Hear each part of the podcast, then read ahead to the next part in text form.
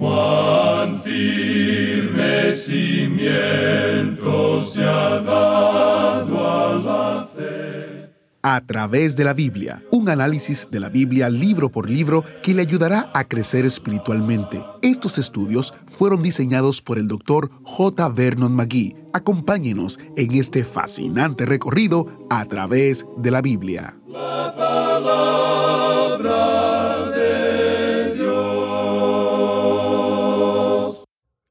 Durante siglos, el templo de los judíos era el símbolo terrenal de la morada de Dios con su pueblo.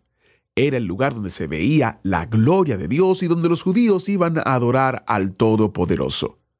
Aunque ya no hay un templo en Israel donde Dios se da a conocer, eso no significa que Dios no tenga un templo en la tierra. Entonces, ¿dónde habita Él ahora? De eso hablamos hoy en A través de la Biblia, así que quédese con nosotros.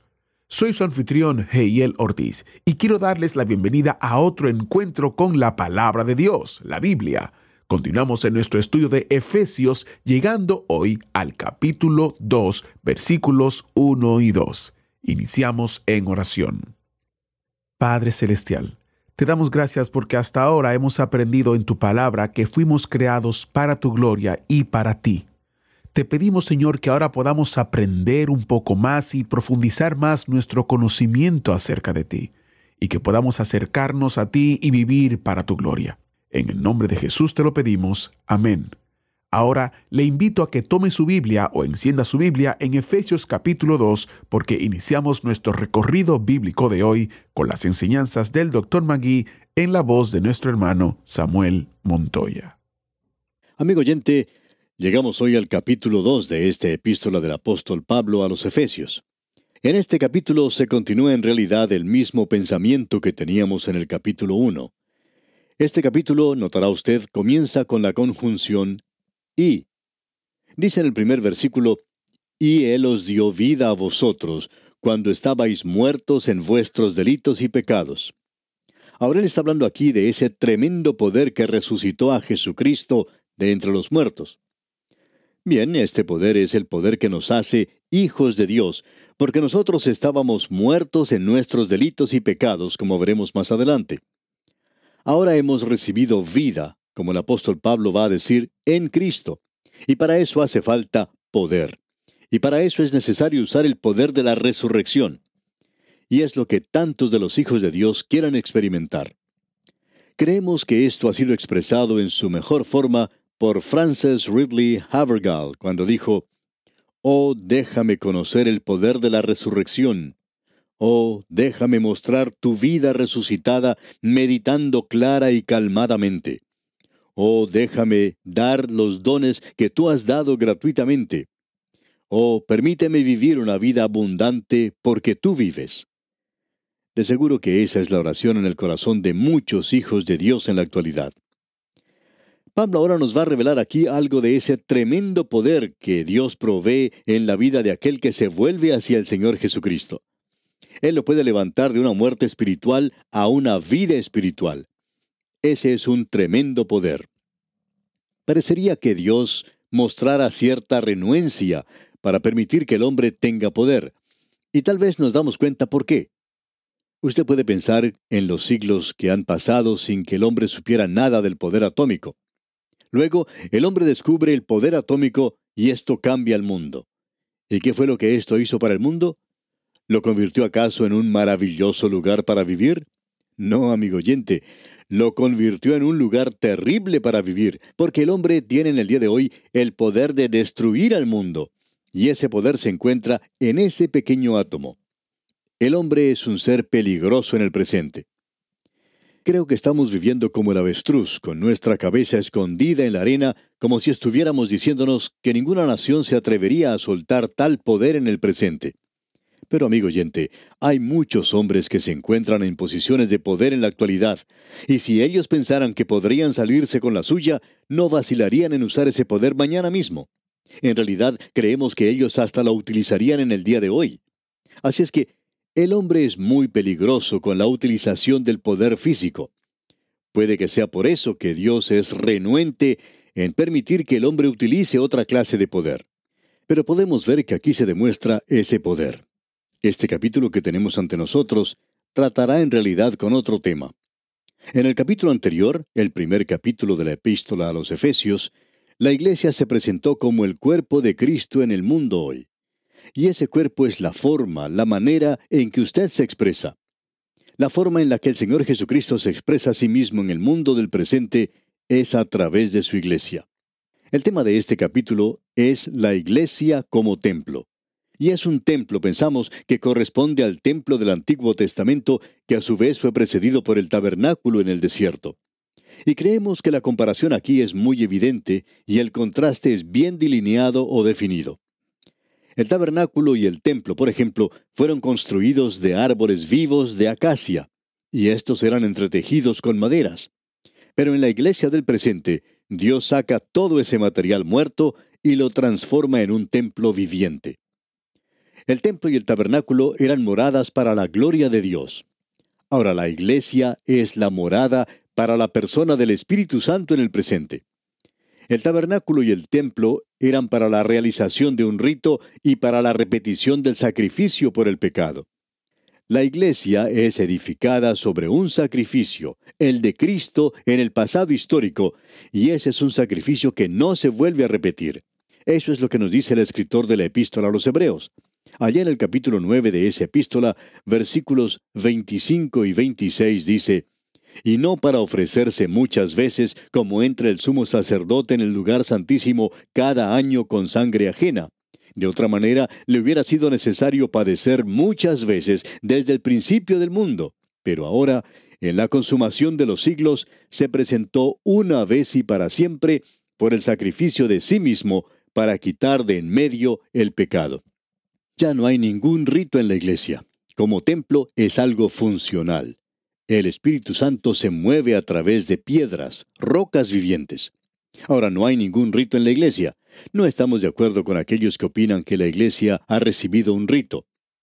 Pensamos en la actualidad que hemos tenido un servicio si comenzamos con la doxología y luego tenemos un cántico, luego cantamos el himno tal y cual, todas las estrofas por supuesto, luego nos sentamos y leemos las sagradas escrituras. Eso quiere decir que ya hemos tenido un servicio.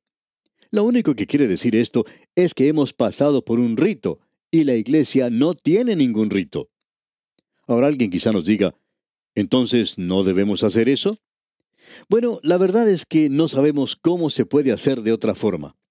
Pero lo que queremos señalar es lo siguiente, que el simplemente pedir las mismas cosas, repetir las mismas palabras, ha llegado a perder todo su significado para muchas personas hoy. Y todo esto debería tener un gran significado. Son cosas propias, por supuesto, cuando hay significado que se expresa en ese servicio. Lo impresionante de nuestra era es que Dios no está morando en un templo hecho de manos, sino que está morando en los creyentes en forma individual. Permítanos, amigo oyente, leer lo que dice aquí en los Hechos de los Apóstoles, capítulo 17, versículos 24 y 25 el Dios que hizo el mundo y todas las cosas que en él hay, siendo Señor del cielo y de la tierra, no habita en templos hechos por manos humanas, ni es honrado por manos de hombres como si necesitase de algo, pues Él es quien da a todos vida y aliento y todas las cosas. Luego el apóstol Pablo nos dice allá en su primera epístola a los Corintios, capítulo 6, versículo 19, ¿O ignoráis que vuestro cuerpo es templo del Espíritu Santo, el cual está en vosotros, el cual tenéis de Dios, y que no sois vuestros? Quizá aquí debemos enfatizar algo que es muy importante, y es lo siguiente, que en el Antiguo Testamento Dios en realidad no moraba en el templo. Cuando Salomón edificó el templo, usted recuerda que durante la dedicación, él se levantó e hizo la siguiente declaración. He aquí que los cielos, los cielos de los cielos no te pueden contener, cuanto menos esta casa que yo he edificado. Y cualquier israelita con un poco de instrucción conocía que Dios no vivía en una pequeña caja, como muchos de los liberales en el día de hoy tratan de enseñar o han dicho. Cierto hombre, dando una disertación en una universidad hace varios años ya, dijo que los israelitas tenían un punto de vista primitivo en cuanto a Dios, que él podía morar en una caja pequeña. Nos hubiera gustado que ese hombre no hubiera tenido un punto de vista primitivo de la Biblia, porque si él simplemente la hubiera leído, se hubiera dado cuenta que en el Antiguo Testamento no creían que Dios pudiera vivir en una caja pequeña. Y Dios nunca vivió en una casa aquí en esta tierra. Allí es donde Él se encontraba con los hijos de Israel, y en esa casa se tenía cierto rito, tenían sus sacrificios. Pero la iglesia no tiene nada de eso en el presente. Usted puede notar ahora que existe aún otro gran contraste con el templo del Antiguo Testamento, y es la posición de los gentiles. Usted recordará que ellos eran prosélitos y que había un patio de los gentiles. Si usted alguna vez visita la ciudad de Jerusalén, vaya al Hotel de la Ciudad Santa y vea esa réplica. Se ha construido una maqueta de cómo era la ciudad de Jerusalén en los días de Herodes, que eran por supuesto los días del Señor Jesucristo. Y usted puede observar que los gentiles ocupaban un lugar muy apartado del templo mismo. Ellos no se podían acercar mucho.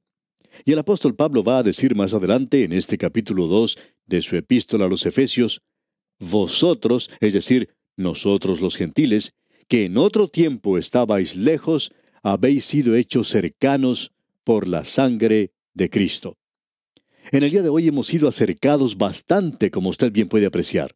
En realidad, nosotros estamos en los lugares celestiales en Cristo. Y uno no puede mejorar eso de ninguna manera.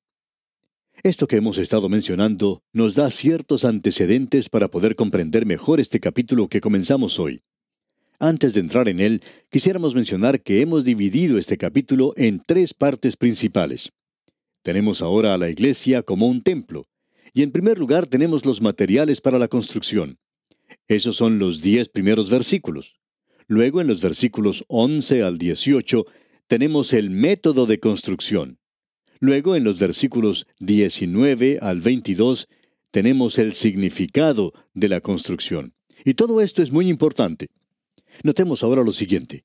Cuando estabais muertos en vuestros delitos y pecados, dice aquí el versículo 1. Ahora alguien quizá nos diga, un momento, usted ha dejado de lado el principio de este versículo que dice, y Él os dio vida a vosotros. Bueno, la verdad es que eso no se encuentra en el original. Se ha colocado esta frase allí para ayudar un poco a la traducción. Yo estoy dispuesto a admitir que algo corresponde en ese lugar para darle cierta explicación, y eso está bien.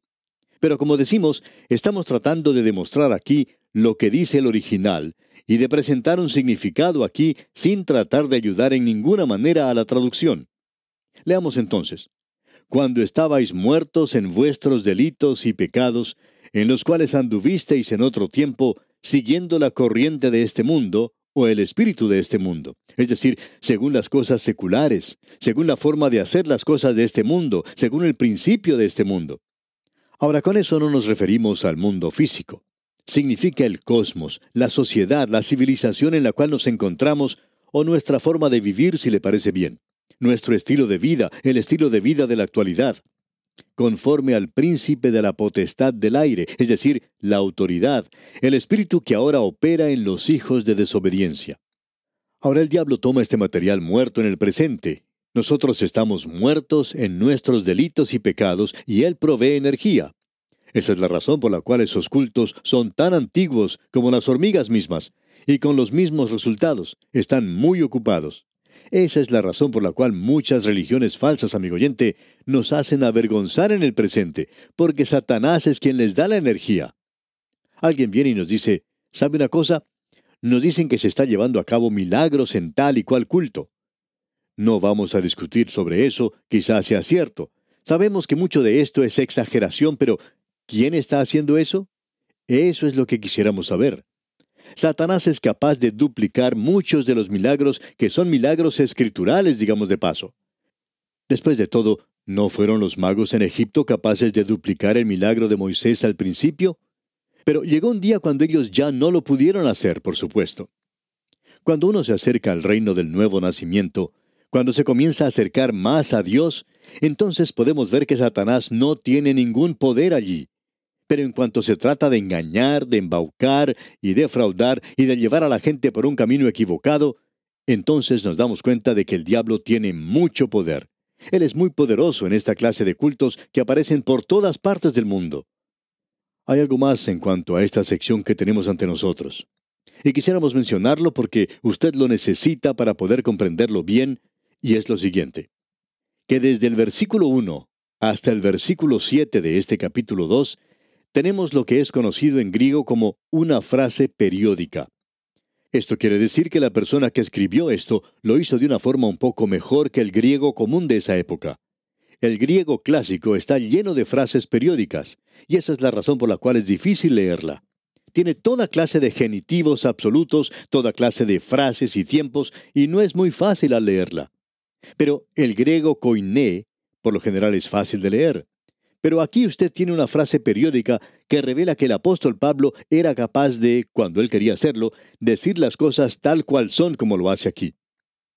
Podemos ver que en nuestra versión se finaliza la frase con un punto en el versículo 3. Y esto no solo es permitido, sino que eso está completamente correcto porque tenemos aquí una declaración que está en contraste y que es unida por una conjunción, y se puede hacer perfectamente bien. Como ya hemos indicado, la conjunción y une este capítulo con el anterior, o sea, con el capítulo 1.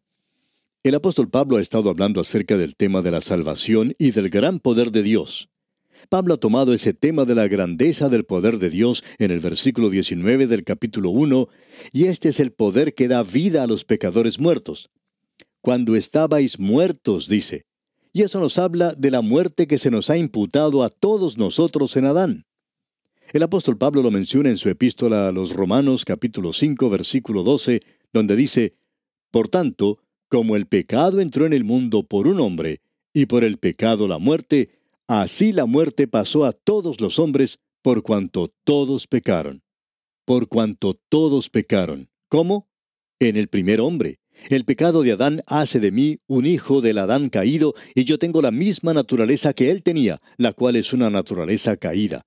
Yo no tengo ninguna capacidad ni inclinación hacia Dios. Yo estaba muerto en delitos y pecados. El autor de estos estudios bíblicos, el doctor J. Vernon McGee, nos contó acerca de su conversión y él opinó que eso fue en realidad un milagro. Él dijo, mi padre tenía principios morales elevados y era conocido como un hombre honesto, pero él no era un creyente. En realidad, él era antagónico en cuanto a la iglesia. Él nunca pasó por la puerta de una iglesia pero él hizo que yo asistiera a la escuela dominical cuando era muchacho, aunque siempre argumenté en cuanto a eso. Luego mi padre murió cuando yo tenía 14 años, y me encontré a la deriva en este mundo. Huí de mi hogar hacia la ciudad de Detroit, en el estado de Michigan, en los Estados Unidos, para escapar a toda clase de autoridad. Luego conseguí trabajo, no en la fábrica Ford, sino que conseguí trabajo donde construían los autos Cadillac. Y el doctor McGee señaló, Quizá usted se ha preguntado por qué el Cadillac es un automóvil tan bueno. Y yo le puedo decir por qué. Yo trabajé para ellos. No trabajé mucho tiempo, sino lo suficiente como para hacer de ese un buen automóvil. Pero luego, continúa él, cometí pecados tremendos. Me uní a un grupo de hombres en esa ciudad, uno de ellos era de Hungría, y él pensaba que yo era como su hijo que había muerto, y por así decirlo, me adoptó. Pero este hombre era un pecador. Él me llevó a lugares donde un muchacho de tan solo 16 años no tenía nada que hacer. Sin embargo, yo comencé a extrañar mi hogar. Al pensar en eso, me di cuenta que Dios fue quien me hizo extrañar mi hogar y regresé a mi casa. Si no hubiera hecho eso, entonces Satanás habría ganado en aquel tiempo. Yo estaba muerto en delitos y pecados. Luego, continuó el doctor Magui, un hombre me dijo cómo podía obtener paz con Dios a través del Señor Jesucristo. Y qué hermoso que fue todo eso. Debo decir que eso fue un milagro. Yo no estaba buscando a Dios, estaba huyendo de Él tan rápido como podía y me encontraba muerto en delitos y pecados. Amigo oyente, este es el cuadro de nosotros en esta hora presente. Porque por cuanto la muerte entró por un hombre, también por un hombre la resurrección de los muertos. Adán murió espiritualmente el día en que ya no creyó y desobedeció a Dios. Él huyó de Dios. Él no estaba buscando a Dios. Adán se estaba escondiendo de él. Y esa es la posición natural del hombre del presente. Algunos dicen hoy que el hombre tiene una pequeña chispa de lo divino en él y que está buscando a Dios.